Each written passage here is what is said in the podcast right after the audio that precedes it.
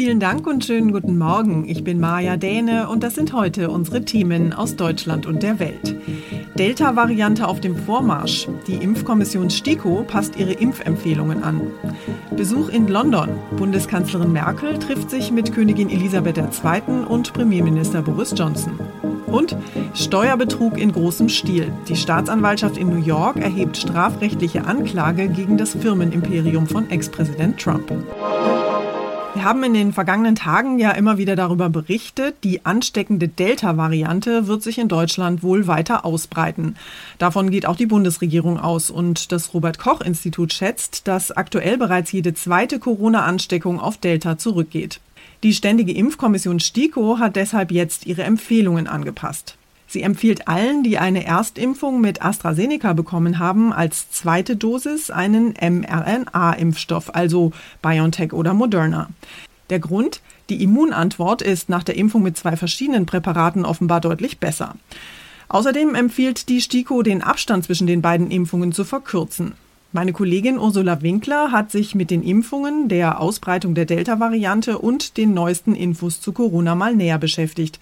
Ursula, Gesundheitsminister Spahn hat ja gestern gesagt, es kommt jetzt darauf an, die Infektionszahlen möglichst niedrig zu halten. Die Deutschen hätten es selbst in der Hand, ob nach einem schönen Urlaub auch eine schöne Zeit im Herbst kommt. Was meint er denn damit? Ja, dass die grundsätzlichen Voraussetzungen erstmal gut sind. Oder zumindest besser als im vergangenen Sommer, als dann im Herbst die Zahlen hochgeschossen sind. Äh, damit meint Spahn Fortschritte beim Impftempo, die vielen Gratis-Testmöglichkeiten. Dass aktuell auch die Ansteckungszahlen ja auch niedrig sind, äh, die Gesundheitsämter auch besser nachverfolgen können und sogar künftig Kapazitäten haben, um Quarantänepflichten zu prüfen. Ja, oder auch, dass es klare Reiseregeln gibt. Also es ist insgesamt eine ganz gute Ausgangslage und jetzt müssen wir uns eben an die Regeln Regeln halten, auch beim Reisen. Das wird jetzt stärker kontrolliert. Das hat Innenminister Seehofer angekündigt. Wir wissen ja schon aus Ländern wie Portugal und Großbritannien zum Beispiel, dass die Delta-Variante so ansteckend ist, dass die zwischenzeitlich ziemlich niedrigen Infektionszahlen dort plötzlich wieder steil nach oben gegangen sind. Wie will Spahn denn verhindern, dass genau das auch bei uns in Deutschland passiert? Impfen. Spahn sagt, das sei mittlerweile erwiesen. Doppelt geimpft schützt gegen Delta. Ähm, Experten gehen davon aus, dass die volle Impfung schwere Verläufe seltener macht. Der Generalsekretär der Deutschen Gesellschaft für Kinder- und Jugendmedizin, Rodeck, sagte auch, man wisse, dass die Variante wahrscheinlich zu rund 60 Prozent ansteckender sei. Sie sei aber, was die Sterblichkeitsrate angeht, eher unterhalb der anderen Varianten anzusiedeln. Es kann also gut sein, dass die Infektionszahlen wegen Delta wieder ansteigen, aber nicht unbedingt, dass es wieder mehr schwere Verläufe gibt, mitsamt Beatmung und steigenden Todeszahlen. Wie läuft es denn derzeit bei den Impfungen? In der kommenden Woche gibt es ja erstmals genügend Impfstoff auch für die Arztpraxen. Immer mehr Menschen haben ja inzwischen schon eine oder sogar schon beide Impfungen bekommen.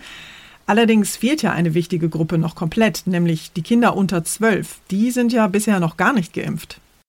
Ja, richtig. Für die unter Zwölfjährigen gibt es ja noch keinen zugelassenen Impfstoff, aber insgesamt geht es tatsächlich voran. Teils werden ja täglich mehr als eine Million Spritzen gesetzt.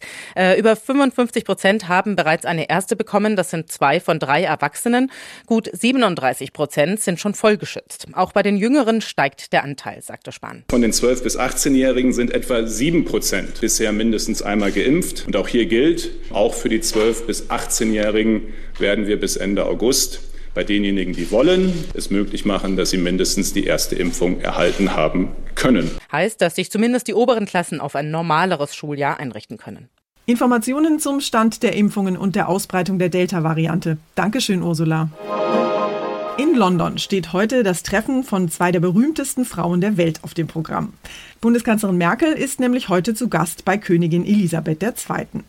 Die Queen empfängt die Kanzlerin zu einer Privataudienz auf Schloss Windsor.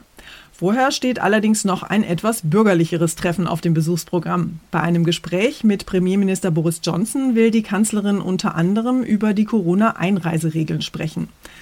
Unser Korrespondent Philipp Detlefs ist für uns vor Ort in London und beobachtet das Ganze. Philipp, Boris Johnson ist ja kein ganz einfacher Gesprächspartner. Wie kommen denn die beiden Premierminister und Bundeskanzlerin miteinander aus? Ja, das ist schon eine merkwürdige Beziehung zwischen diesen sehr ungleichen Persönlichkeiten. Und ich frage mich manchmal, was die beiden hinter verschlossenen Türen wohl übereinander sagen. Aber im direkten Dialog kommen Merkel und Johnson, glaube ich, ganz gut miteinander aus. Und man betont gern die partnerschaftlichen Beziehungen zwischen Deutschland und Großbritannien, die man auch gerade jetzt nach dem Brexit vertiefen will. Es gibt jetzt eine ganze Menge zu besprechen. Aber ein Thema, was mit Sicherheit im Mittelpunkt steht, ist die Coronavirus-Pandemie und alles, was da dran hängt. Zum Beispiel die Einreiseregeln auf beiden Seiten. Lass uns doch noch über das Damenprogramm reden. Elisabeth II. und Bundeskanzlerin Merkel sind sich in den vergangenen Jahren ja schon häufiger begegnet. Aber so eine Privataudienz bei der Queen, das ist ja schon noch was Besonderes. Was verbindet denn die beiden Damen? Es sind zwei der berühmtesten Frauen der Welt, die für völlig unterschiedliche Lebensläufe stehen, aber ich glaube für ein ähnliches Maß an Pflichtbewusstsein. Während sich Merkels Zeit als Kanzlerin allerdings dem Ende nähert, geht die Queen auch mit 95 Jahren noch ihren königlichen Pflichten nach und wird das vermutlich auch bis zu ihrem Lebensende tun. Man kennt sich, man respektiert sich. Zweimal war die Kanzlerin schon im Buckingham Palast zu Gast, einmal hat sie die Queen in Berlin empfangen und zuletzt sind sich die beiden in Cornwall begegnet, am Rande des G7-Gipfels. Auf Schloss Windsor ist Merkel allerdings noch nie empfangen worden. Das ist für sie das erste Mal. Bundeskanzlerin Merkel zum Tee bei der Queen in London. Dankeschön, Philipp. Und wir schauen noch kurz in die USA. Nach jahrelangen Ermittlungen erhebt die Staatsanwaltschaft in New York erstmals Anklage gegen die Geschäftspraktiken der Trump-Organisation. In der Anklage vor einem New Yorker Gericht wird dem Konzern und seinem Finanzchef Alan Weisselberg vorgeworfen, über mindestens 15 Jahre systematisch Steuern hinterzogen zu haben. Donald Trump selbst ist übrigens nicht angeklagt und sein Finanzchef Weisselberg und der Konzern plädieren, wenig überraschend, auf nicht schuldig. Wenn einer über die Finanzpraktiken und Steuerhinterziehungen von Trump und dessen Organisation Bescheid weiß, dann ist es der langjährige Finanzchef Alan Weisselberg. Die Staatsanwaltschaft hofft, den 73-Jährigen zur Kooperation und Aussage gegen Trump bewegen zu können, um seine eigenen Chancen in dem Verfahren zu verbessern. Allerdings war Weisselberg nach Ansicht der Anklage selbst Nutznießer massiver Steuerhinterziehungen und Begünstigungen. Donald Trump ist Chef der Trump-Organisation, er ist aber nicht persönlich angeklagt. Das könnte noch kommen. Tina Eck, USA. Unser Tipp des Tages heute für alle, die keine Lust mehr auf Berge von Plastikverpackungen haben. Was da in vielen Innenstädten so alles in öffentlichen Mülleimern und manchmal auch in Parks landet, das ist schon ziemlich erschreckend. Da stapeln sich Einweg-Kaffeebecher, Plastikschälchen und Kunststoffverpackungen. Und weil wir alle in der Corona-Zeit ja auch mal öfter Essen to go aus unserem Lieblingsrestaurant mitgenommen haben, ist auch im Hausmüll ganz schön viel Plastik und Styropor gelandet. Damit soll allerdings demnächst Schluss sein. Ab morgen wird nämlich europaweit die Herstellung der meisten Einwegplastikprodukte verboten. Wir haben mal mit der Verbraucherschutzexpertin Carolina Voital gesprochen und sie gefragt, welche Verpackungen nicht mehr erlaubt sind und welche Alternativen es gibt. Frau Voital, was genau fällt denn unter dieses Einwegplastikverbot? Darunter fallen unter anderem Besteck, Geschirr, Trinkhalme, Rührwatte und aber auch Luftballonstäbchen sowie Einweg-Essensverpackungen aus Styropor. Hintergrund ist, diese genannten Einweg-Kunststoffartikel machen aktuell etwa 70 Prozent des Meeresmülls aus und sollen deshalb äh, verboten werden. Welche Alternativen gibt es denn für die Einweg-Plastikprodukte, die dann verboten sind? Zum Beispiel Geschirr gibt es mittlerweile aus Pappe, aus Bambus und was ich ganz spannend finde, sogar aus Bananen und Palmenblättern.